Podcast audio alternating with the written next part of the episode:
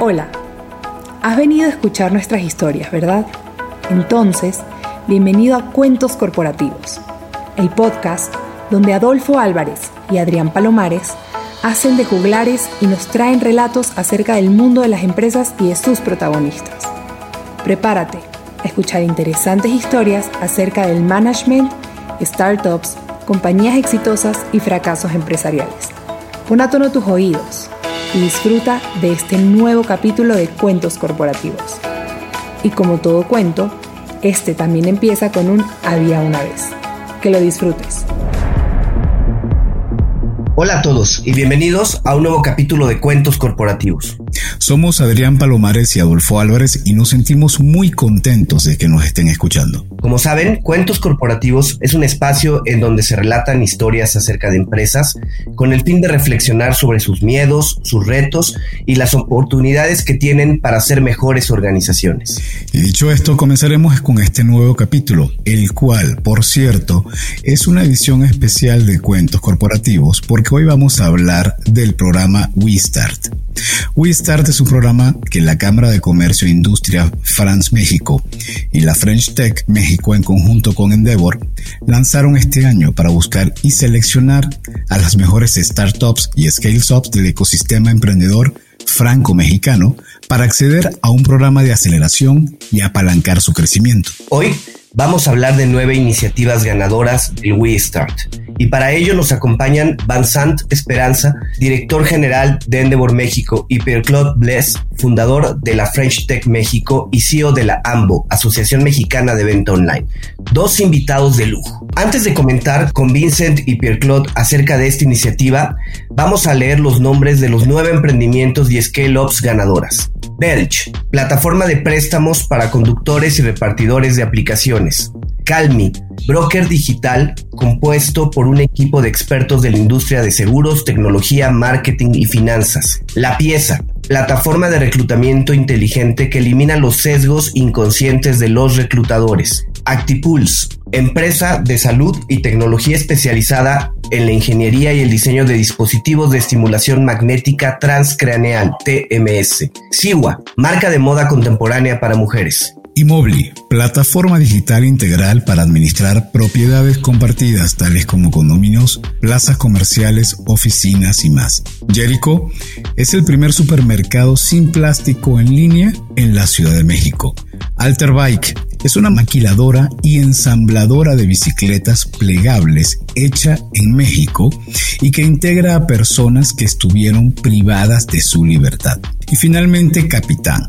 Es una plataforma digital que permite a cualquier particular, restaurante, marca, agencia o empresa solicitar de manera temporal profesionales eventuales. Pues bueno, una gran lista de ganadores y vamos a comenzar con este episodio. Vincent y Perclot, cuéntenos, ¿cómo se les ocurrió desarrollar esta iniciativa? ¿Quién quiere comenzar? Pues si quieren me, me, lanzo yo. Eh, mira, les cuento y, de entrada les quiero agradecer mucho la, invitación a este podcast, eh, porque sin duda creo que hoy en día este tipo de colaboración y el sentimiento de comunidad y de co-creación tiene que estar resaltado porque vivimos en momentos complejos, ¿no? Entonces, celebro mucho que nos hayan invitado eh, la idea, de hecho, surge meses atrás, eh, en cuando nos reunimos eh, unos amantes del ecosistema de emprendimiento y decidimos, y todos tenemos, y, el acento de Pepe Le Pulo delata este amor por Francia, por México y por los emprendedores. y entonces empezamos a explorar vías de cómo podemos mejorar, cómo podemos escalar esta relación franco-mexicana y el ecosistema de emprendimiento sí observamos en los últimos años que existe un, fenómeno eh, que tardaría todo un episodio de un podcast para esto, sobre estos emprendedores migratorios que vienen a México y que encuentran en México condiciones para, emprender. Y el francés es uno de ellos, ¿no? Y entonces empezamos a ver una, eh, pues una serie de emprendimientos que tienen o en su fundador o en su cofundadores eh, algún, algún francés que está ahí o viceversa, ¿no? Este, mexicanos que empiezan a, integrar ahí este, propuestas y, se reúnen con la comunidad francesa. Y dijimos, ¿qué pasa si hacemos un, programa que permite, uno, identificarlos, porque ni siquiera entre ellos deben de saber dónde se encuentran, cómo están, en qué etapa se, están. ¿Y qué pasa si ponemos a disposición de ellos la comunidad de empresarios, es decir, de, de estas empresas grandes que respaldan la comunidad franco-mexicana y que ahí la Cámara hizo un gran trabajo para, para invitarlos? Y hacemos un programa en donde seleccionamos algunos ganadores, los que mencionaron, y al final les damos un programa de aceleración para que tengan interacción tanto con, con, esos menores, con Endeavor, con la French Tech y con todo esto. Y creo que a mí lo que más me, me llevo de este programa y, y después cedo con, con Pia su, su, impresión, que al final ahí no se trata, mencionaste a, a, nueve ganadores, yo creo que sí gana el ecosistema. Eh, más allá de señalar quiénes son los individuos que están ganando, cuando tú tienes una cámara, unas instituciones, unas empresas, eh, un concurso que se hace y que se despliega una nueva cultura de emprendimiento y colaboración, creo que ahí ganamos todos. Y eso es lo que quisimos establecer desde Endeavor. Eh, y entonces, eh, feliz de ver que durante la pandemia hubo un momento en donde la verdad es que replanteamos, dijimos, ¿qué hacemos? ¿Cómo lo hacemos? ¿Se tiene que hacer, no hacer? Y al contrario, fue unilateral el sentido de decir, más que nunca hay que hacerlo, porque justo los emprendedores son los que van a reactivar la economía, son los que van a volver a proveer empleos, disrupción, innovación, y al final lo que vamos a necesitar de reconstrucción, tanto económica como social, viene de la mano de los disruptores. Entonces, fue ahí cuando de verdad se aceleró todo y dijimos, es ahora que lo tenemos que hacer más que nunca. Y creo que eh, esto creo que se reflejó muy bien en hasta las últimas eh, actividades que tuvimos eh, y que de verdad fueron, fueron muy, muy gratas de poder conducir como Endeavor. Gracias, Vincent. Era Vincent de, mm, de, Endeavor, el CEO de Endeavor. Y tú, Pierre-Claude, que desde la French Tech, ¿cuál es tu opinión? ¿Cómo, ¿Cómo la French Tech decidió participar en esta iniciativa? Bien, pues primero hay que reconocer, bueno, gracias por la invitación primero. Siempre es un placer estar contigo, eh, Adolfo, eh, y poder platicar de, de esta gran experiencia. Eh, hay algo que tenemos que poner en contexto México hoy en día se ha vuelto probablemente el nuevo hub hispanófono en el mundo para las startups. Ha cambiado mucho México en 10 años y hoy la tech está jugando un papel cada día más importante. Les voy a dar un par de ejemplos. Es un poquito la razón por la cual decidimos lanzar este programa luego, ¿no? Bueno, más allá de decir que México es uno de los países más grandes del mundo, el décimo país, la, la como una economía más de las más grandes también, hay casi 90 millones de usuarios de Internet en México, una penetración de 70% que nos posiciona en los países eh, líderes a nivel mundial, 89% de los mexicanos que tienen un smartphone, por ejemplo. Es uno de los mercados más dinámicos para las empresas de tecnología. Para Uber, por ejemplo, la Ciudad de México es la tercera ciudad en números de viajes a nivel mundial. Durante mucho tiempo, eh, para Spotify, México eh, era el segundo país con mayor número de suscriptores.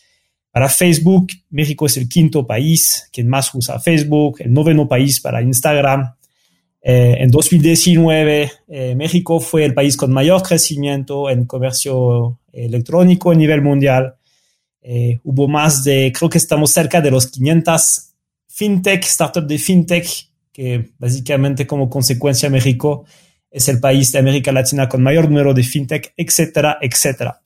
Entonces, el ecosistema ha cambiado mucho. ¿ok? Somos todavía un país chiquito hablando de tecnología, pero sí, nosotros pensamos que México es una tierra de oportunidades para la tecnología.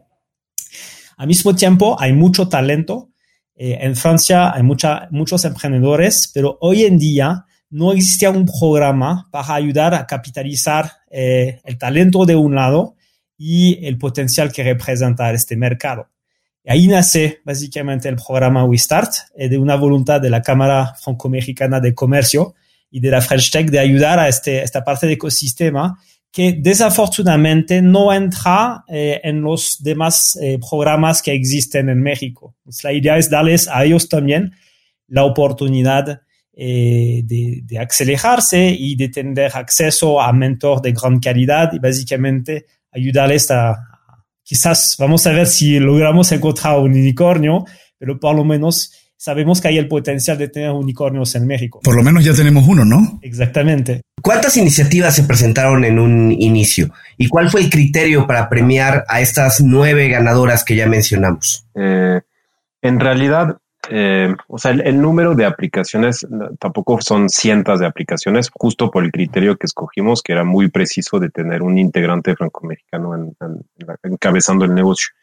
Eh, al principio, y hay varias rondas de selección, cuando tú haces un concurso, lo que haces que primero pues, eh, emites ahí las bases, será este primer criterio de la parte franco-mexicana, había un componente evidentemente montado en base tecnología y tecnológica y creo que Pierre resaltó muy bien el porqué y la razón de ser de, este tipo de, iniciativas. Eh, agnósticos a la industria, pudiéramos ver eh, sectores este, AdTech, EdTech, HRTech, lo que sí queríamos ver era Frenchy Tech, ¿no? Este, para hacer honor a Pierre. Este, y, un poco al, al inicio eh, vimos más de 50 aplicaciones, lo cual no sé si es un número alto o bajo. Me parece un, número razonable con, tomando en cuenta estos criterios. Eh, sí había que seleccionar un poco la etapa. Está en una etapa de ideación, de startup, está en una etapa de aceleración, más de scale-up y empezar a hacer un filtro sobre, sobre la, eh, digamos, la etapa. Y después, sobre estas más de 50, llegamos a un grupo de 18 semifinalistas eh, sobre 18 preseleccionamos 12 que fueron parte de, digamos, del Selection Day que llamamos, eh, y que esto fue eh, inclusive donde Adolfo nos acompañó ahí para, para esta última etapa, la etapa, a mí más me gusta observar, la, etapa donde se tienen que escoger y hay un número y hay un cupo máximo y tienes que defender tus argumentos.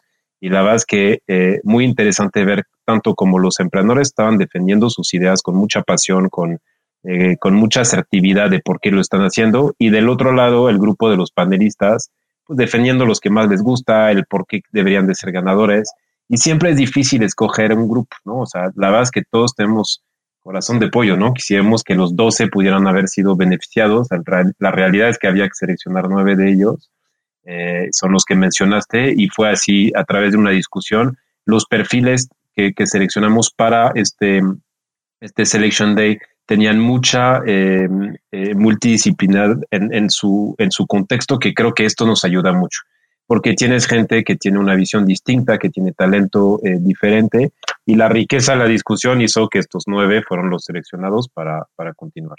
La idea es que pues, este programa no sea un, un, epifenómeno, que lo podamos continuar, que lo podamos mantener y que el día de mañana pues, se, vuelva a WeStart una iniciativa que tenga eh, con el tiempo, pues una marca que se vuelva este, aspiracional y que cualquier empresa que esté relacionada con tecnología y con el ecosistema franco-mexicano decida aplicar en el De hecho, justo quería preguntarles eso. ¿Consideran que va a haber un WeStart 2021? Claro que sí. yo sí, yo también creo que sí. Eh, creo que sería una pena. Sabes que este tipo de iniciativas, la más difícil es la primera. Eh, porque tienes que poner de acuerdo pues, a mucha gente con agendas distintas, con, objetivos diferentes, y lo que tienes es concentrar todo en un objetivo único de desarrollo de ecosistemas. Eh, ya que lo hicimos, ya lo más difícil está hecho. Eh, y ya que compañías nos han acompañado, la idea era primero que la, Cámara, la French y Endeavor tomaran un poco, digamos, el, este primer paso para hacerlo realidad y demostrar a todas las marcas que forman que formaron parte de este programa que tienen necesidad y necesitaría continuidad. la idea mañana es que también la iniciativa privada respalde este programa, porque al final es la única forma que perdure con el tiempo, ¿no? que no dependa eh, de individuos, sino que, sea una, iniciativa mayor. Y yo estoy, digo, yo soy un optimista por, por default y porque los empleadores siempre nos han enseñado a ser así pero yo sí me imagino ver este programa continuar con el tiempo y, realmente ser un referente eh, en, este aspecto de tecnología y de, ecosistema franco-mexicano. Me gustaría complementar un poquito lo que acaba de decir Vincent.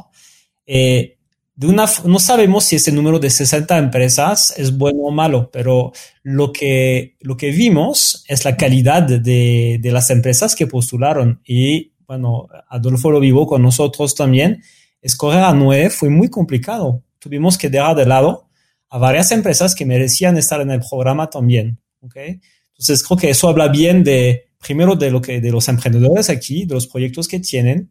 Yo creo que siempre es más complicado el primer año, la convocatoria.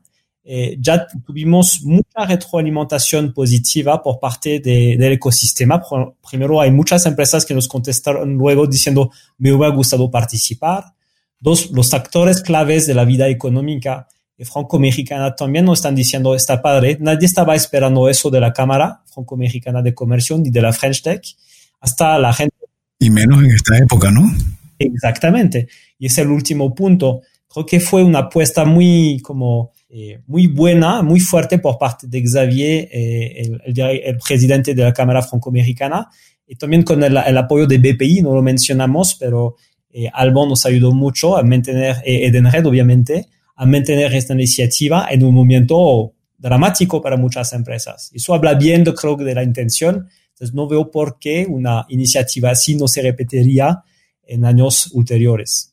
Ahora, Pierre, eh, ¿Sería posible que tú pudieras describirle a los oyentes cómo se vivía el ambiente desde el punto de vista de panelista al momento de que estas empresas presentaban sus pitch? ¿Cómo era? ¿Cuánto tiempo tenían? ¿Qué tenían que hacer cada panelista? Eh, todo ese proceso de selección que a mí me se me hizo mm, increíble, pero tú como miembro de la French Tech y como una de las personas que estuvo presente en, ese panel, en, ese, en esos paneles, ¿cómo lo viviste? ¿Cómo te sentiste? Bien, pues como, para ser sinceros, la primera vez que participaba en un proceso Endeavor así, entonces como fue una muy buena experiencia, pero también una primera experiencia. Lo que básicamente el equipo de Endeavor hizo, un gran trabajo de organización y les voy a contar lo que pasó, por ejemplo, la, el, el Selection Day, ¿no? el último día, el viernes, donde Básicamente teníamos apartado las ocho y media hasta la una, si no me equivoco, eh, para ver eh, pues dos pitch, 12 pitches de, de, esas empresas, ¿no? Ellos tenían como siete, ocho minutos para presentar su empresa de forma muy estructurada, muy bien preparados por los equipos de Endeavor, de hecho. Y luego teníamos siete, ocho minutos de preguntas, respuestas con el equipo. Y básicamente cada panelista tenía que eh, eh, que anotar o que, que, dar puntos según varios criterios que se habían predefinido antes de la junta, que tienen que ver con la atracción de, de la empresa, la, la, escalabilidad, el equipo y también cómo el programa Wistart podría beneficiar a cada empresa, ¿no? Entonces, era, fue muy chistoso porque nosotros no estábamos hablando entre panelistas, todos estamos escuchando eh, preguntando cuando nos daba la oportunidad de hacerlo y al final, final, tuvimos que deliberar, ¿no? Entonces, cada, revisamos los resultados globales, ahí tuvimos pláticas muy, como, muy interesantes, mucha energía, mucha pasión por parte del panel, porque obviamente algunos estaban más a favor de un proyecto, otros de otros, entonces básicamente hubo un debate de una hora eh, para llegar a esta lista final. Entonces fue una gran experiencia, lo que me sorprendió mucho es la, la, pasión de eh, los panelistas. Nosotros de una forma no teníamos nada que ver con esas empresas, pero yo sentí que cada panelista se, se, se puso como en un rol de casi de inversionista eh, en esas empresas. Entonces vimos como mucha, mucho involucramiento en la toma de decisión. Si quieres, lo, lo complemento del lado de Endeavor, que me escucha, me da mucha eh, risa escucharlo de, la otra parte, ¿no? Porque nosotros, justo lo que dijo Pierre es, es, eh, fundamental. Y mucha preparación previa al Selection Day. O sea, cuando tú observas el Selection Day, y pues tanto Adolfo como Pierre fueron panelistas, pues te llegan los pitches, tienes tus minutos, te sorprendes. En realidad hay un trabajo de sombra para preparar al emprendedor, para asegurar el tiempo, para asegurar que se conecte, para asegurar que la gente haya leído los pitches, asegurarse que nos van a dedicar, a ver, no es trivial, un viernes de ocho y media a una en tiempos de pandemia donde el, recurso más escaso que tenemos es tiempo y concentración, Entonces, para que todo esto suceda, tiene que haber eh, un ingrediente que es medio pues, místico, que sí es pasión por lo que vamos a hacer. Y creo que ahí la selección tanto del, no hay que forzar a nadie, por eso, por eso no se trata de tener 150 empresas que asistan. Ojalá en la edición We Start 5, 6, 7 haya este número. En realidad, y, cuando Pierre mencionaba el FOMO de que algunas no se pudieron meter, qué bueno, eso es extraordinario porque sí van a, van a querer estar. Y, el, trabajo detrás, minucioso, invisible, de hacer que la gente se conecte, que respeten el tiempo, que el debate no se vaya sobre me gusta o no me gusta, sino se regrese a los criterios de selección, los que establecimos como eh, al inicio del programa, es todo un arte que nosotros, la verdad que organizamos muchísimos de estos. Eh, pero sí, algo que mencionamos, y de hecho cuando con el equipo tuve un team back acerca de, este programa, eh, creo que sí eh, resaltó mucho la parte de el mood que tenían los panelistas, que era un mood muy propositivo, muy de querer seleccionar, de querer apoyar. y no tanto de decir cuáles no, cuáles. realmente sí creo que está este espíritu de ver cómo sí ayudamos y no por qué no seleccionamos, creo que fue muy resaltado en este programa. Eh, hemos platicado ya de estas nueve iniciativas ganadoras, pero ¿qué es lo que ganaron? ¿Cuál es el compromiso que estas dos organizaciones toman con las nueve iniciativas ganadoras para, pues, para que crezcan, ¿no? Para su escalabilidad. Eh, ¿Cuál fue el premio al final para estas eh, organizaciones? Entonces, cada, cada una de estas compañías va a tener un programa de aceleración. Em, no, no hicimos y Endeavor nunca hace un programa genérico para los ganadores, porque tú mencionaste las nueve compañías con un breve descriptivo y ninguna tiene que ver ni en sector, ni en etapa, ni en desafíos, ni en costes. Lo que sí entendimos es que de, poco sirve, digamos, hacer una, una receta única de crecimiento de aceleración. Más bien, ¿qué hacemos? Lo primero es que les asignamos una persona que se va a dedicar a la aceleración de, de cada una de las nueve compañías eh, iniciamos siempre por un diagnóstico que Endeavor creó a lo largo de las dos décadas que tenemos ayudando a emprendedores. Eh, hemos visto que siempre un diagnóstico ayuda a tener una visibilidad sobre las áreas de oportunidades. les vamos a, crear este diagnóstico y con base en el diagnóstico y los resultados que, tienen, cada una de las nueve compañías va a tener una ruta de mentorías especializadas enfocadas justo en los temas que identificamos, que van desde pues, temas estratégicos, gobierno corporativo, temas de cultura y de talento, eh, temas de eh, modelos de negocio, de ventas, en fin, vamos a ver cada una de, estas empresas en donde podemos eh, apoyarlas. Sí habrá también workshop para las nueve, ¿por qué? Porque queremos colaboración, queremos co-creación. Somos fieles creyentes de que también algún valor inmensa que tiene el ecosistema emprendedor es cuando los emprendedores se hablan entre sí. Entonces, también queremos, eh, independientemente de su ruta individual de mentorías, que existan estos workshops para que haya espacio donde puedan discutir, puedan debatir, puedan tratar mejores prácticas. Y esto lo vamos a hacer de la mano de los mentores de Wista, que han sido seleccionados justo en las compañías grandes que nos van a, apoyar. Me parece que, este es el futuro de la economía. Yo siempre he dicho últimamente que durante décadas eh, vimos eh, digamos que el pez grande se comía el pez chico. Esto era un poco de forma muy burda cómo funcionaban los negocios.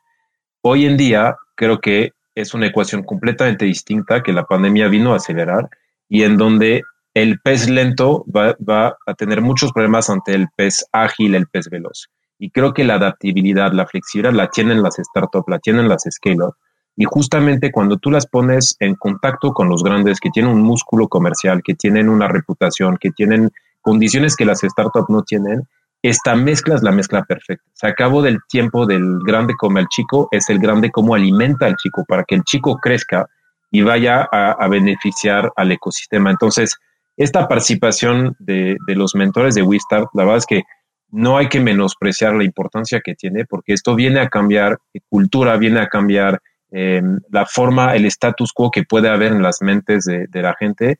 Y, el día de mañana puede ser que estas grandes empresas descubran talentos, descubran nuevas soluciones, descubran un apetito por la innovación, por la disrupción. Y esto solamente puede tener beneficios el día de mañana para ambos, para, tanto para las scale-up como para las, las empresas grandes y los individuos que lo respalden.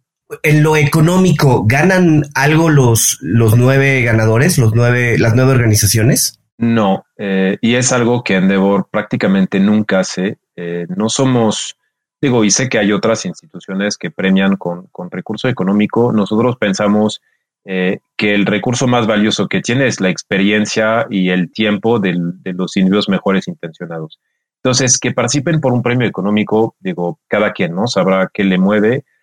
yo prefiero mucho más ver beneficios que tienen que ver con que desafíes tu plan de negocio, que alguien venga con un ojo eh, genuino, libre de sesgo, que te pueda desafiar tu idea, ver cómo vas, eh, darte un empujón para decirte vas en la, dirección correcta o al contrario, eh, plantearte preguntas que a lo mejor tú no te estabas haciendo. Para mí esto tiene un valor eh, inmenso y mucho más este, rico que pueda ser un premio monetario. Entonces, la respuesta es contundente y no, no es algo que nos gusta. Van a estar mucho más preparados para lo que sigue. Van a estar más preparados también para, para vender más, obviamente, pero también para levantar capital después, si quieren. Entonces, realmente creo que, eh, como lo dijo bien Vincent, lo que están, lo que van a, tener es algo muy valioso también. Me gusta también agregar una cosa acerca de, de el, el, beneficio de este programa. Es lo que nos, bueno, nosotros vamos a dar a esas empresas, pero luego también lo que podemos esperar, que esos emprendedores también den de vuelta al ecosistema, porque está complicado. Bueno, son emprendedores franco-mexicanos, pero como es complicado eh, lanzar un nuevo negocio en México. ¿okay? Hay muchas cosas que son más fáciles que en otros países, pero eh, imagínense la complejidad para alguien que no tiene su familia, que no tiene los apoyos quizás que podría tener por eh, como su, su, su, familia, su, su historia, etcétera, sus negocios anteriores, es algo complicado. Entonces, el hecho que haya personas que lo hayan logrado y que pueden de vuelta explicar cómo lo han hecho, cómo han lo logrado, cómo beneficiaron de un programa como WeStart es algo también muy valioso para permitir crear, bueno, tener más emprendedores. ¿okay? Yo estoy muy a favor del ecosistema mexicano. Creo que tenemos mucho talento, pero lo que necesitamos es más competencia también, ¿okay? para que ayude, para que haya más competitividad y que crezca más, que tengamos más eh, empresas como Kavak. Los dos han hablado de, de lo que ha habido, en, lo que ha entrado en México a nivel de startups. Y hace unos minutos Vincent hablaba de que las startups son el futuro de la economía. Eh, hablamos que estos emprendedores se hablan entre sí. Y entonces, a ver si coinciden conmigo, pero ¿no sienten que se ha armado una aura alrededor del mundo de las startups y las scale-ups, donde se ven como idealistas, como los nuevos héroes, como The New Kids on the Blocks, donde todo el mundo quiere trabajar y todo el mundo quiere tener un logo padre de estas startups. Y en verdad, como, como comentaba, me parece que era Pierre, este, le están robando talento a las grandes empresas, o sea, las, las compañías monstruos, las compañías consolidadas, entonces ahora mm, están buscando los talentos y los talentos están en una empresa chiquita de 5 o 10 personas, donde trabajan más tiempo, donde este, están trabajando de lunes a domingo probablemente, pero están felices. Entonces, en ese marco, ¿sienten que eso va a ser sostenible? ¿Y cómo ven el futuro de estas startups en México? Una pregunta un poquito tricky y compleja, a ver cómo la abordan. y, el podcast tiene dos horas más para que podamos discutir, espero. Mira, te, voy a decir todo y su contrario. Em, a ver, yo empecé en Endeavor en 2006, cuando el término de emprendimiento, el rol del emprendedor está completamente desconocido. Eh, nos tocó evangelizar, nos tocó ir con política pública, nos tocó ir a las universidades a convencerles de no solamente producir la, futura generación de managers y de directores, sino también de crear un ADN de emprendedor, ¿no? Si hago, si, recuerdo estos tiempos, de verdad, si era una época de evangelización. Si tú me hablaste hoy en día y me dices, hoy todos quieren, y creo que hay un, como el fenómeno del péndulo, pasamos de nada a too much y coincido un poco en esta exageración de que solo todos tenemos que ser emprendedores y todos tenemos que trabajar para una startup. Y, entiendo el punto y creo que eh, cada péndulo y cada ecosistema nuevo y joven tiene que este efecto, ¿no? Pasas de nada a una exageración y regresa en medio y pronto vamos a estar en medio en donde todo se vuelve a equilibrar, ¿no? Eh, en relación al, tema del, talento, yo creo que hay una reflexión grande que hacer por parte de los corporativos, eh, porque su propuesta de valor había sido realizada para salario económico y plan de carrera. Y hoy en día la nueva generación no solamente quiere salario económico, quiere salario emocional, quiere trabajar para una compañía cuyo propósito los mueve quiere trabajar en, una compañía que crea una cultura tribal, en donde se sienten colegas, se sienten parte de una tribu, en donde lo que tú quieres es que gane la tribu, no gane el individuo, ¿no? Y probablemente las marcas grandes han creado planes de carreras que son un poco individualistas y en donde eh, el plan de carrera que te mencionan a 5 o 10 años es un horizonte de tiempo que la nueva generación absolutamente no tiene. Y es más, le apanica este horizonte de tiempo. Entonces creo que este reequilibrio de talento lo que eh, y otra vez es un péndulo, ¿no? Vamos a regresar a algo un poco más equilibrado. Pero sí me parece que en la cabeza de las empresas grandes tienen que repensar mucho qué tiene que ver con el bienestar, qué es el salario emocional, qué es el sentimiento de pertenencia, cuál es el propósito que tú, eh, que tú eh, llevas adentro de tu, de tu ADN y, y entonces este deseo y esta forma de crear un propósito único en donde toda la gente se levanta, como tú dijiste, de lunes a domingo entusiasmados por hacer, tiene que ver con el propósito. Y eso sí es algo que me parece que la empresa grande ha perdido de vista eh, los departamentos de recursos humanos siguen tratando al individuo como, como se comportaba hace dos, tres décadas, pero hoy en día ha cambiado las cosas. Ha cambiado la forma en dónde vamos a trabajar, cómo vamos a trabajar, por qué vamos a trabajar y qué esperamos a cambio. Y lo que esperamos a cambio no tiene que ver con la quincena, tiene que ver con muchos más elementos que el startup ha entendido perfecto. Eh, y le sabe poner mucho esta parte y cuando tú ves, por ejemplo, eh, la carta de Cava, que hablamos hace rato de Cava como primer unicornio, eh, y seguramente leyeron ustedes esta carta del empleado número uno que escribió un texto y dijo, pues es a lo mejor un poco cursi, pero les voy a decir por qué. Y, y yo la verdad es que he hablado con muchos empleados número uno de muchas startups y muchos esquilos. El empleado número uno tiene mucha, mucho poder porque es el primero que confía en la visión, en la locura de un emprendedor y que dice sí, y a lo mejor se sale de una carrera corporativa o se sale de, un proyecto para ir a acompañar un sueño loco, completamente imprevisible, sin ningún rumbo alguno, más que un emprendedor que le sabe contagiar esto. Esto sí tiene mucho valor hoy en día. Y, de hecho estoy trabajando un programa para, para justamente resaltar pues, todos los números unos de muchos emprendimientos y ver qué recuerden de su trayectoria y cómo fue que se metieron a esto. Eh, pero me parece que ahí sí las empresas grandes están perdiendo un terreno importante del nuevo tipo de talento y de la nueva generación de cómo se comporta ante la, eh, este tipo de fenómeno de emprendimiento. Okay. Muy, muy interesante, Vincent. Eh, ligado con, con, tu labor en, del día a día, ¿qué nos puedes comentar acerca de Endeavor? ¿Cuál es su perímetro de acción en México? ¿Quién puede acercarse a Endeavor para buscar apoyo? Eh, pues mira, Endeavor es una, es una organización eh, que ya tiene, lo mencioné hace rato, que tiene desde el 2002 en México, hablando de, emprendimiento. Nosotros la misión de Endeavor es cambiar a México, no es ayudar al emprendedor. Muchas veces me dicen, oye, ustedes ayudan al emprendedor. Le digo, no, nosotros estamos aquí para cambiar a México. Nuestra herramienta de transformación se llama el emprendedor de alto impacto. Eh, y a tu pregunta, nos, eh, no nos importa en dónde se encuentra, eh, es decir, pudiera estar en Tijuana, en Cancún, en Mérida, en Ciudad de México, es indistinto. Somos agnósticos al sector, que sabemos que existe disrupción en cualquier tipo de sector. Lo que sí en la etapa en la que Endeavor actúa es una etapa, digamos, posterior a la que mucha gente del ecosistema hace. Es decir, nosotros prácticamente no estamos en la parte de iniciación de negocios, eh, nos dedicamos al scale-up, es decir, compañías que ya tienen una atracción suficiente, que ya tienen ventas entre 3 a 5 millones de dólares anuales y que encontraron la manera de llegar a 50, 100. ¿no? El, caso Kavak es un gran ejemplo de una compañía que Endeavor acompañó cuando estaba, eh, no a sus inicios, inicios, pero cuando ya encontró el modelo y estaba listo para escalar. Eh, ¿qué, ¿Qué hace Endeavor? Pues una serie de ayudas a través de mentorías, a través de acceso a capital, acceso a talento, acceso a mercados, porque somos una organización en 30, 38 mercados.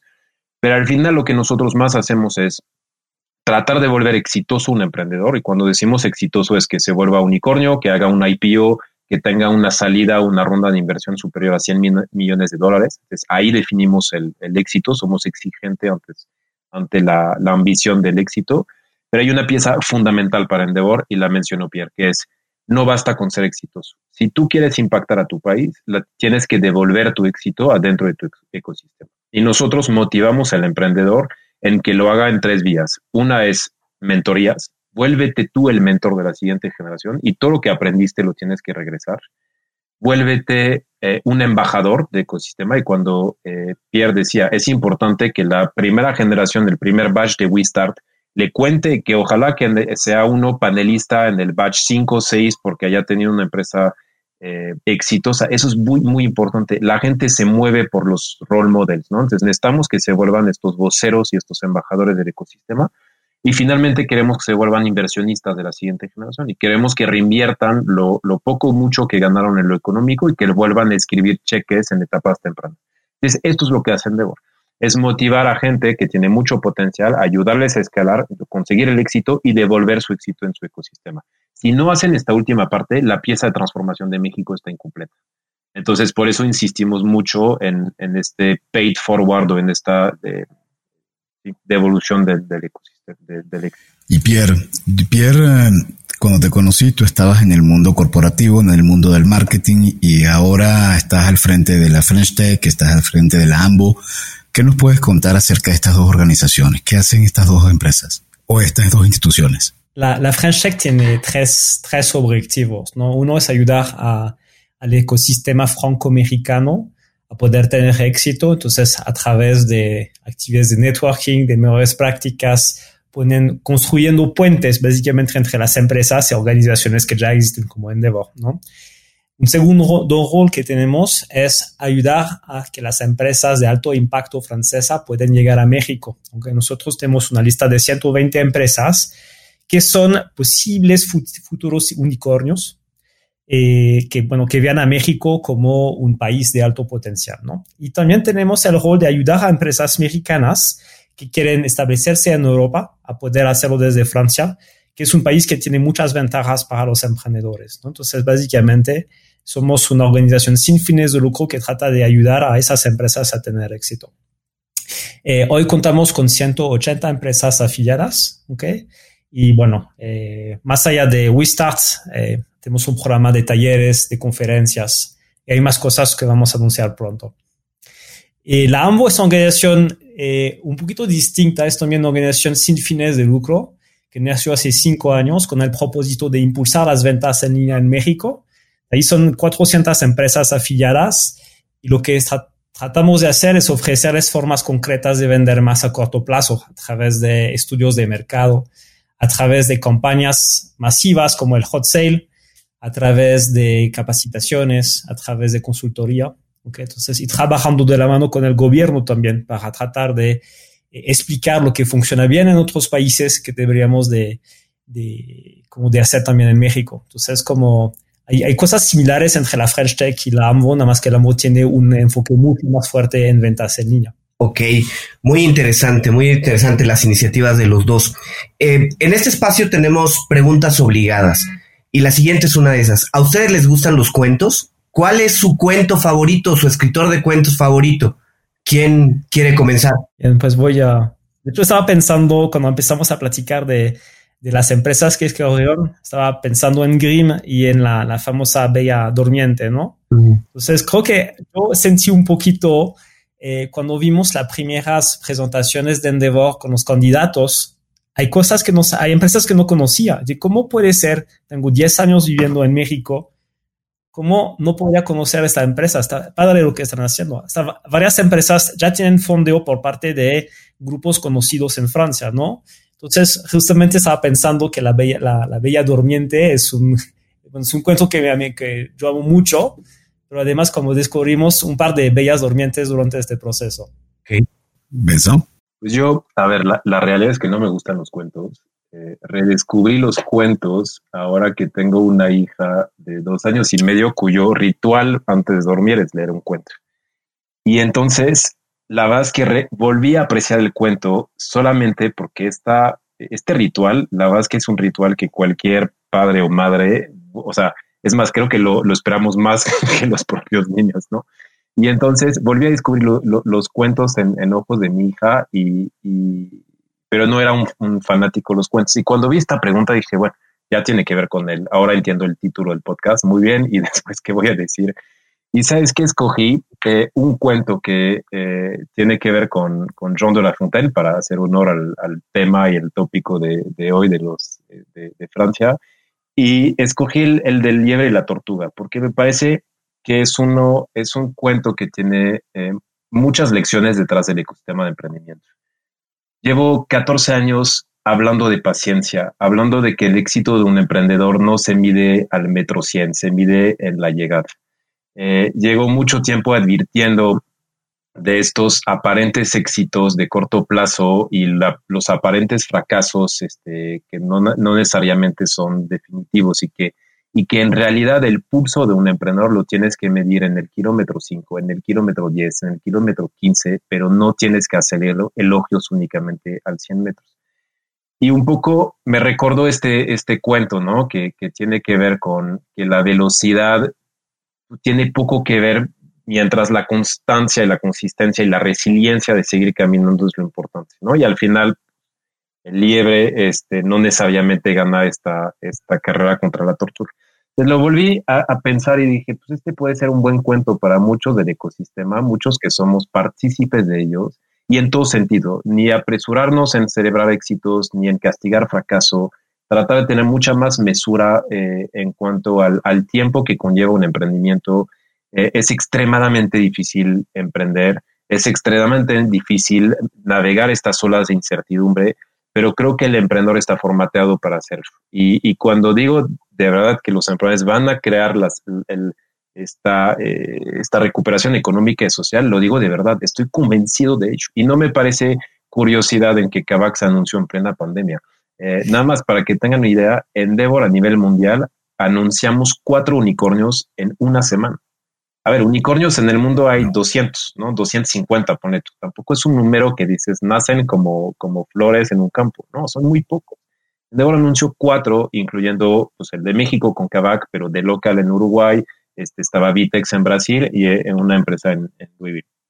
Lo que significa es que de verdad los tiempos de incertidumbres están hechos para la gente disruptora, la gente adaptable y la gente que además acompaña sus modelos de negocio a través de tecnología para crecer de manera exponencial.